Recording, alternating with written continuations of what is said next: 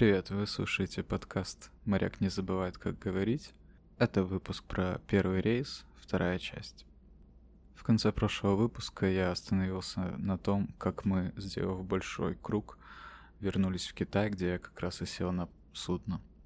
К тому моменту я как раз был на судне около пяти месяцев. За эти пять месяцев мы успели побывать в Китае, Корее, Канаде, Панамском канале, Англии, Марокко, Новой Зеландии, Австралии, и вот мы вернулись в Китай.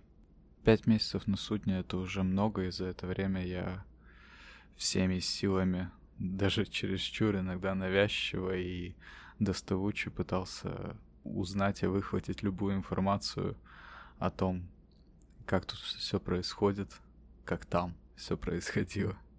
Так как я работал мэсменом на кампусе, то я много общался со всеми членами экипажа, ко всем присматривался, пытался понять, кто такие эти моряки в целом.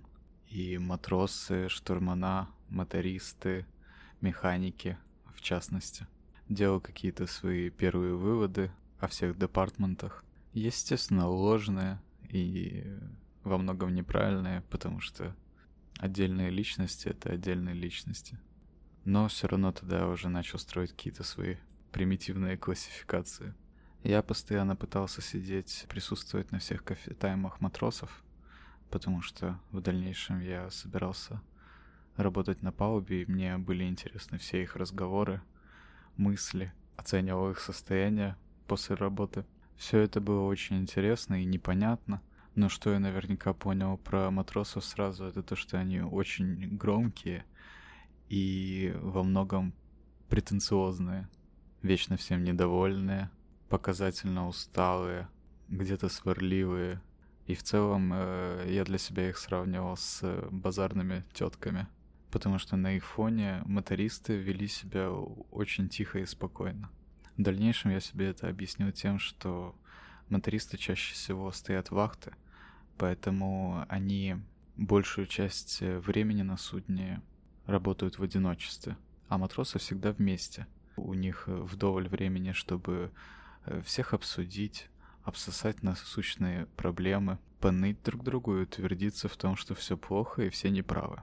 Поэтому у коллектива палубы всегда есть э, общее мнение и политика партии насчет начальников, камбуза, естественно, и вообще всех на свете.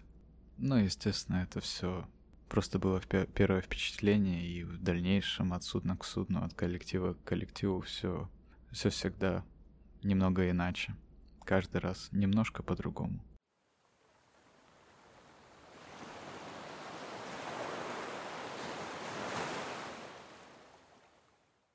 Так вот, приходя на эти кафетаймы на матросов, я задавал бедным уставшим морякам кучу, просто кучу бесполезных и глупых вопросов. Иногда, конечно, и полезных, но практически всегда глупых.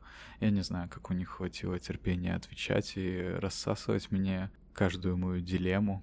И сейчас вспоминаю частично, частично, потому что, мне кажется, я заблокировал эти воспоминания во многом. Вот, но сейчас вспоминая, я удивляюсь тому, как ребята меня просто не посылали подальше, потому что людям хотелось просто попить чайку и кофе. Спокойно, 20 минуточек их законных. И тут подлетал я и, и задавал вопросы в стиле «назови топ-5 своих любимых узлов. Иногда, конечно, и у них уже сдавали нервы, и они мне на эти вопросы отвечали откровенной дичью, которую я уже потом только понимал. Естественно, доставалось не только матросам. Подружившись с одним мотористом, я уговорил его, чтобы э, на его ночной вахте он мне провел экскурсию в машине. Мы ходили с ним. Я с очень умным видом смотрел на все механизмы в машинном отделении. Он рассказывал, в чем заключается его вахта, какие его обязанности, какая из палуб машинного отделения его заведование. Я даже с листиком пришел, записал.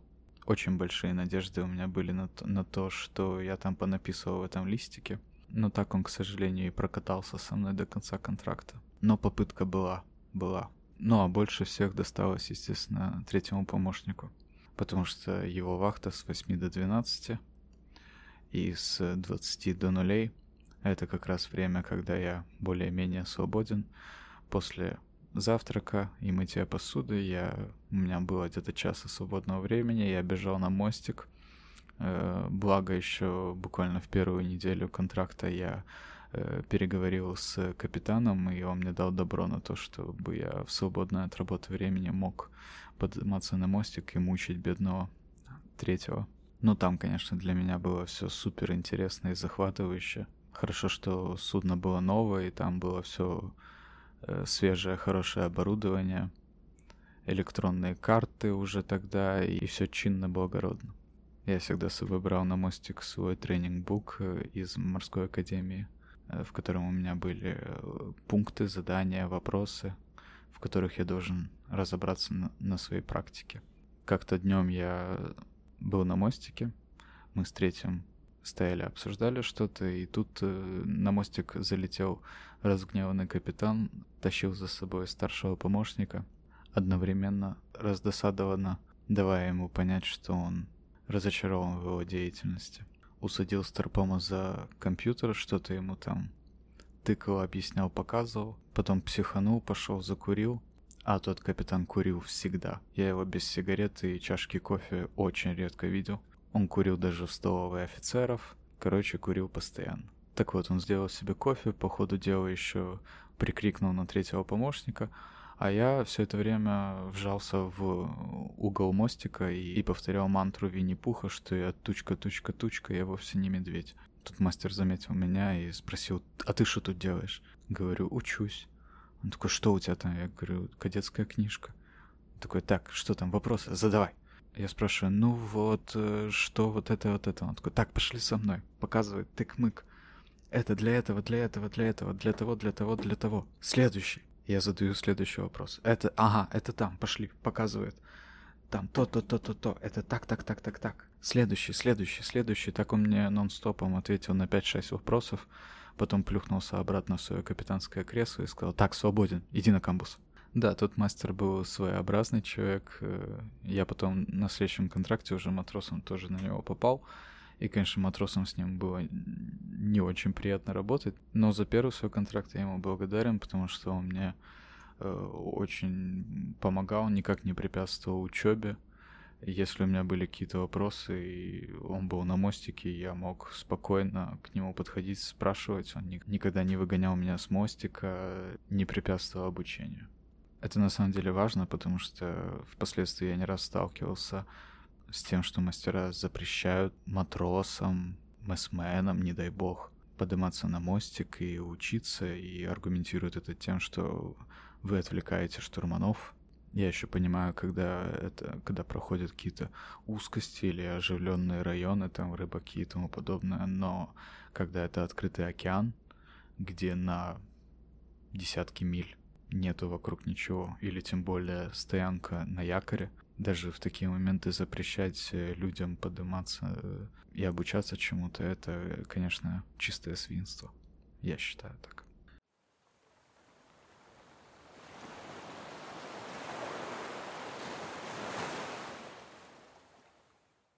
Тему капитана можно раскрывать вообще бесконечно. А первого капитана — это вообще очень важная штука, как оказалось потому что первый капитан очень сильно врезается в память, и в дальнейшем я разговаривал с другими моряками, спрашивал, и абсолютно все помнят своего первого капитана, вне зависимости от того, сколько лет прошло, все помнят, и это действительно очень, наверное, важная фигура в жизни каждого моряка, потому что первый капитан — это такой образ получается. Так вот, мой первый мастер был довольно харизматичный дядька, как я уже сказал, постоянно с сигаретой и кофе, довольно суетливый, пытающийся вникать э, во все аспекты жизни судна. Он успевал и на мостике руководить парадом, и за палубными работами следить, и после каждого приема пищи приходить на камбус к повару и говорить, обсуждать с ним какие-то рецепты, что по провизии и тому подобное. Разговаривая с ребятами из машинного отделения, я узнал, что бывали случаи, когда в машине играл аларм, и он и туда успевал прибегать и спрашивать, что случилось. Это довольно неоднозначная особенность того капитана была, конечно, потому что он наводил действительно много суеты на пароходе, а, а судно любит э, размеренность и спокойствие. Но что я очень ценю в людях в целом и особенно в моряках, это чувство юмора, а тому Кэпу его было не занимать. Он умел и тонко потроллить, и остроумно ответить. И чувствовал, что сам ценил это в людях, потому что иногда даже приходя ко мне с, каки- с какими-то предъявами, и если я ему остроумно отвечал, то он немножечко таял, и уже агрессивный настрой спадал на нет. Так получилось, что мы отработали с ним первый месяц моего пребывания на борту, потом его на три с половиной месяца поменял другой капитан, и он опять вернулся, и так мы с ним до конца и отработали. В конце он оценил все мои походы на мостик, учебу, я у него получил разрешение на участие в швартовке, и он написал мне хорошую характеристику, дал промоушен на матросы, поэтому в следующий контракт я уже пошел матросом, во многом благодаря ему. Поэтому в памяти он для меня остался, естественно, положительным персонажем.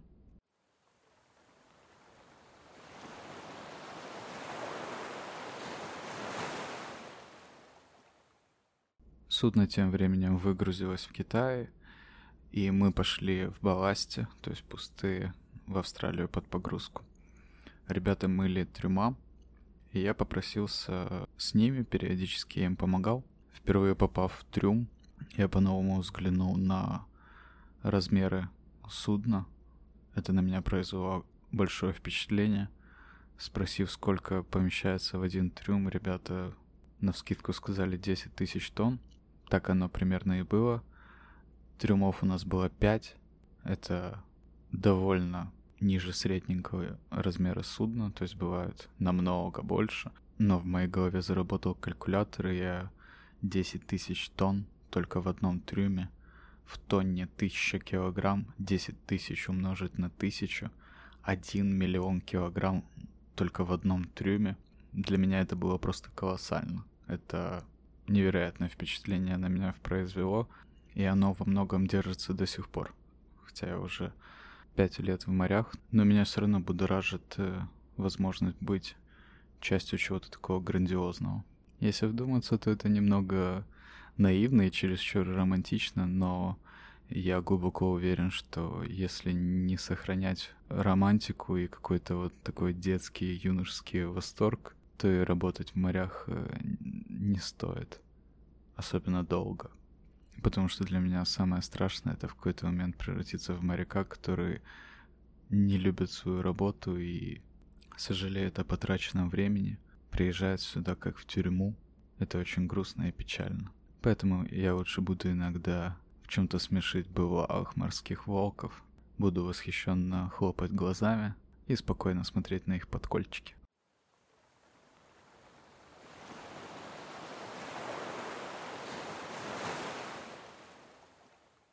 В том рейсе у нас сложился довольно дружный, сплоченный коллектив, во многом из-за того, что большая часть экипажа приехали вместе и вместе сидели почти весь контракт.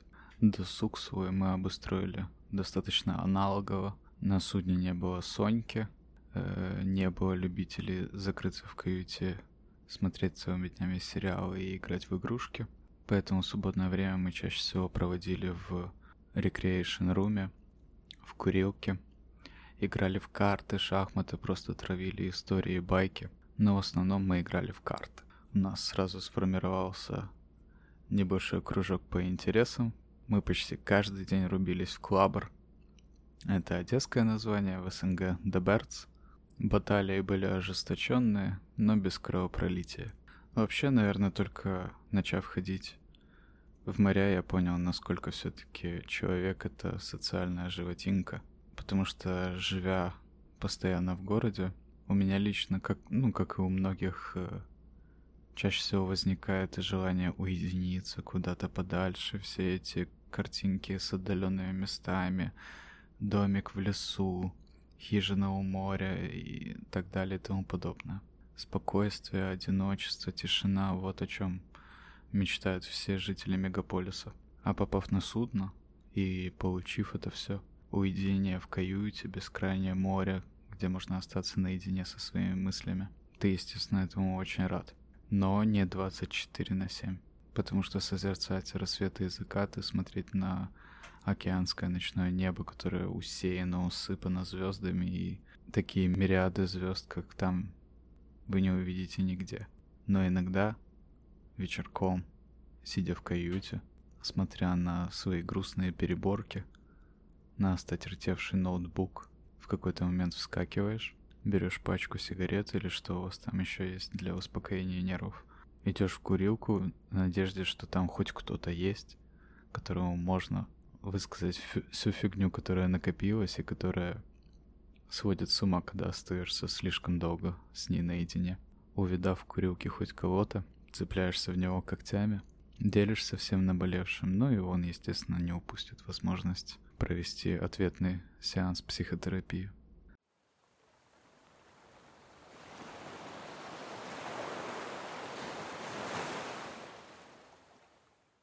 Загрузившись в Австралии углем, мы побрели обратно в Китай, где я закреплял свое знакомство с китайским интернетом.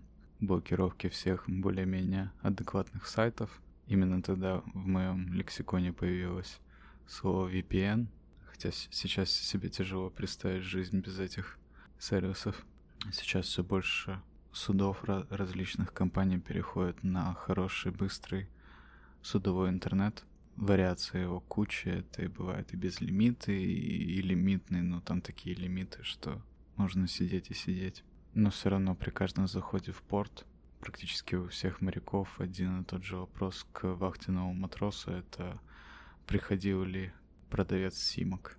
А он обязательно придет, потому что он знает, что голодным до интернета морякам можно продать чуть ли не бесплатную сим-карту за, за иногда сумасшедшие деньги. Но чаще всего даже свыше суммы в 30 долларов за какие-то несчастные 3-4 гигабайта. Моряки покачают головой грустно, но все равно берут, потому что интернет сила.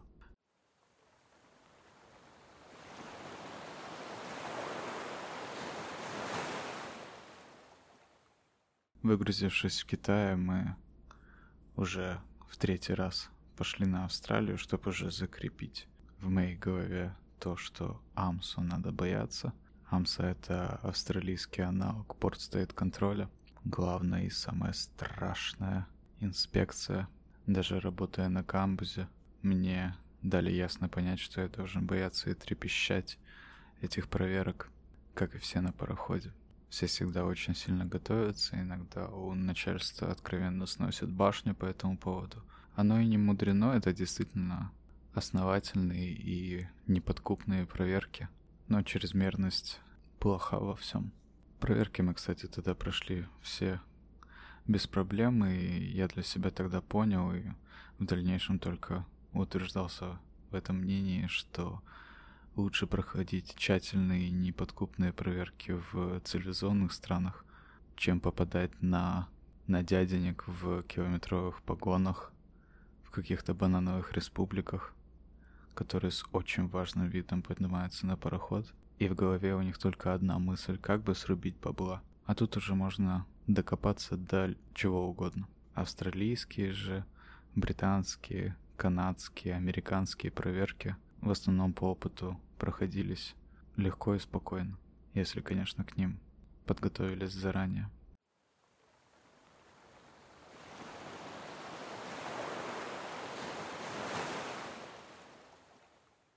Так вот, загрузившись опять в Австралии, мы пошли во Вьетнам.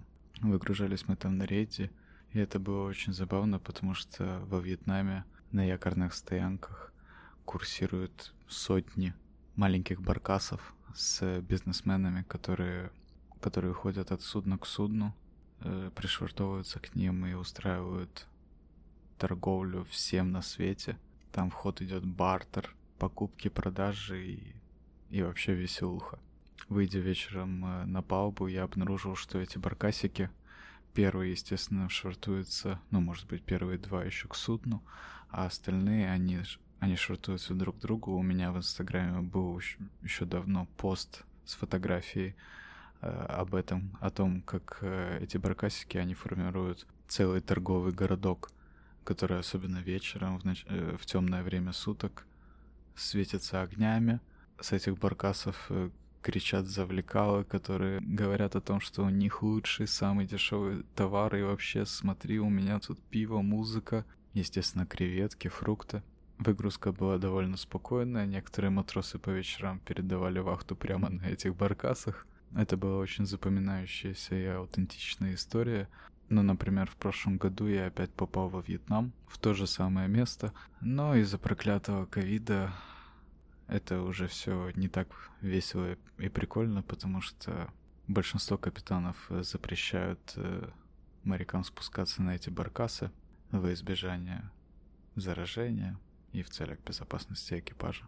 Вообще, если быть честным, то грешить на ковид можно по отношению к практически любой стране, потому что с различной частотой то тут, то там закрывают выход в город, а если к этому добавляется еще чересчур сердобольный капитан, которого тоже можно понять, которому легче просто закрыть выход в город морякам, чем потом получить кучу, просто кучу геморроя, если на борту появится зараженный. Мы вот недавно прошли через это все. У нас э, в общей сложности в течение месяца уехало 10 человек с положительным ковидом. Поэтому я могу понять капитанов, которые запрещают выход в город даже в портах, где он возможен. Но легче и веселее от этого понимания не становится, конечно. Вот я буквально на днях э, общался по этому поводу с ОСом у нас на судне, матросом второго класса. Я уточнил у него какой это его контракт, он сказал второй, а он оба контракта сделал на этом судне, которое стоит на линии, то есть э, тут и так весь контракт два порта, особого разнообразия нету. Так и пос- э, последний год э, эти два порта закрыты, ну, выхода в город как такового нету. И я ему говорю, блин, так ты же еще даже и не почувствовал, что такое быть моряком. Нигде не погулял, ничего не увидел, не познакомился с какой-то новой культурой. Смешно это, конечно, от меня звучало, и если бы это услышал какой-то моряк там с 20 плюс стажем, то он бы не упустил возможности поинтересоваться о толщине ракушек у меня на заднице. Но мы с тем матросом были вдвоем, поэтому я позволил себе немного похвастать своим опытом. Так вот, это грустная и наболевшая, и надоевшая тема с этим ковидом уже два года толком выхода в город нету, эти масочный режим, меры безопасности, которые и на берегу уже замучили, а на судне тем более. То есть вообще, в принципе, за последние 10-15 лет потихоньку заканчиваются страны, в которых э, в портах и городах э, творится форменное безумие, ну, по крайней мере, судя по историям, которые рассказывают бывалые моряки. Все становится цивилизованнее, спокойнее – меньше трэша, про который, наверное, я как-то запишу отдельный подкаст. Я, может быть, уговорю какого-то бывалого морячеву, и мы вечером за чашечкой чая струсим пыль с ламповых историй про всякое непотребство. Но сейчас это потихоньку сходит на нет, и я этому откровенно рад, потому что, честно, нет ничего хуже, чем приехать на пароход и обнаружить, что что на нем постоянная пьянка и анархия. Как по мне, это весело ровно один первый вечер. А дальше ты только хватаешься за голову и спрашиваешь небеса или, или жену в WhatsApp, куда я попал.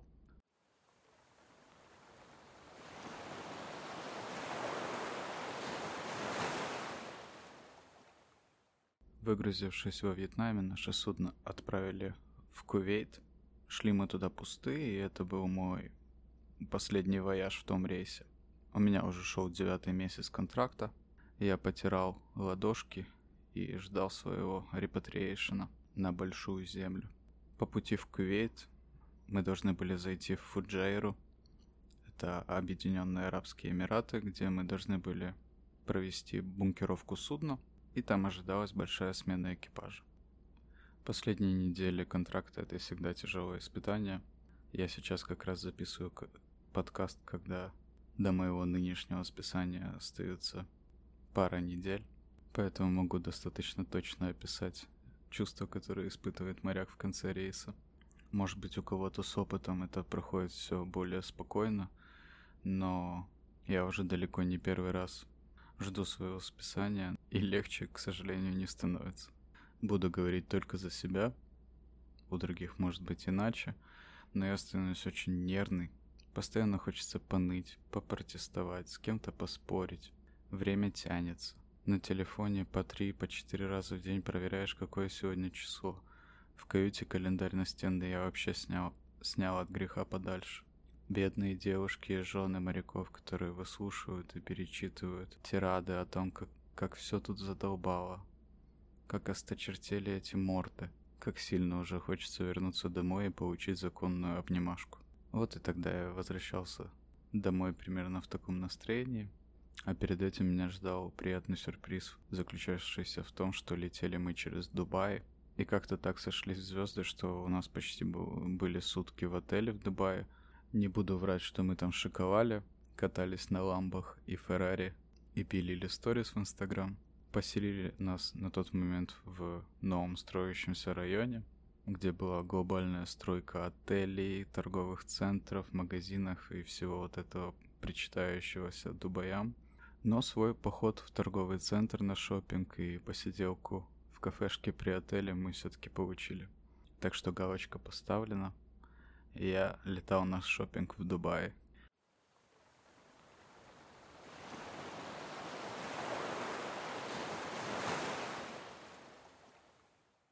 Вот примерно такой был мой первый контракт в море. Без единого выходного за 9 месяцев, потому что у камбуза их не бывает. Моряки всегда хотят кушать, но зато не особо пачкая руки. Без настоящего морского опыта, но со свободными вечерами в портах, так что была возможность облазить все, до чего добирались ноги. С глупыми вопросами, ответы на которые иногда было стыдно не знать. Но зато с полученными знаниями.